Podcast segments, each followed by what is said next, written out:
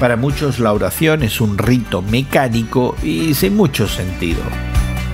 Hoy en la palabra Colosenses 4 nos muestra que para Pablo la oración era una fuente de ayuda concreta y de poder real. Pablo les dice a los colosenses, dedíquense a la oración. En el griego original, ese dedíquense expresa la idea de estar ocupados en algo. Y es que la oración no es una formalidad o un rito, sino una ocupación que además es exigente.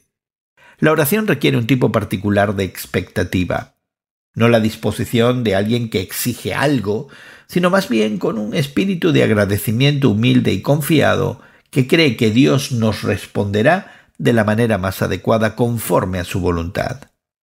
Pablo pidió a los colosenses que oraran para que Dios abriera las puertas para proclamar la palabra. Y esta es una oración y petición muy interesante.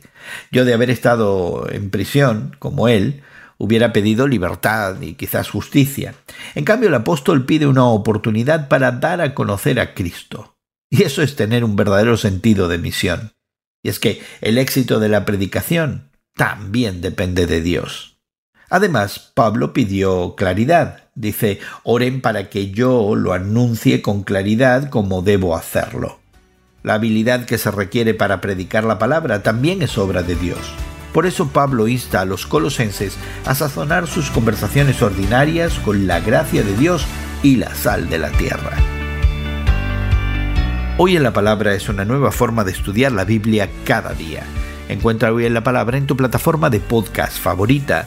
Más información en hoyenlapalabra.org.